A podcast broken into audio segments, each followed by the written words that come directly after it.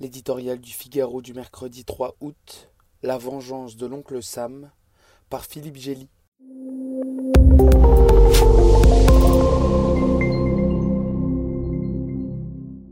Depuis le sinistre docteur Mengele, aucun médecin n'a eu autant de morts sur la conscience qu'Ayman al-Zawahiri,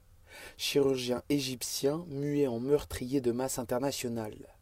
À ses cibles américaines, dont les 2977 victimes des avions lancés sur les tours jumelles de New York et le Pentagone le 11 septembre 2001, s'ajoutent des dizaines de milliers de musulmans qu'il prétendait soumettre à son totalitarisme islamique. Personne, hormis quelques fanatiques décérébrés, ne versera une larme sur l'élimination du successeur d'Oussama Ben Laden à la tête d'Al-Qaïda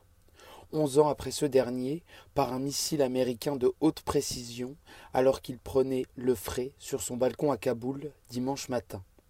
Idéologue arrogant et rigide d'un djihad impitoyable, Al-Zawahiri prêchait le devoir individuel de chaque musulman de tuer des Occidentaux, dogme nourri par sa détestation des Juifs, des chrétiens, de la démocratie et de la France presque autant que des États-Unis, en raison des débats sur le port du voile et des caricatures du prophète Mahomet. Sa tête avait beau être mise à prix par Washington pour 25 millions de dollars, il aura fallu plus de deux décennies pour le débusquer, protégé par ses semblables. Dire, comme Joe Biden, que la justice est passée constitue peut-être un abus de langage, mais la vengeance de l'oncle Sam, qui n'oublie rien, est accomplie. Malgré le coup de maître de ses services de renseignement et la précision de sa guerre téléguidée, le chef de la Maison Blanche a bien du mal à projeter l'image d'une Amérique forte et respectée.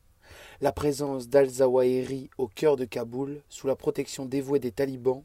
constitue la conséquence directe de la débandade déclenchée par Biden il y a presque un an. Si le vieux président avait alors promis de poursuivre la lutte antiterroriste au-delà de l'horizon, il a de facto permis la restauration d'un havre islamiste en Afghanistan,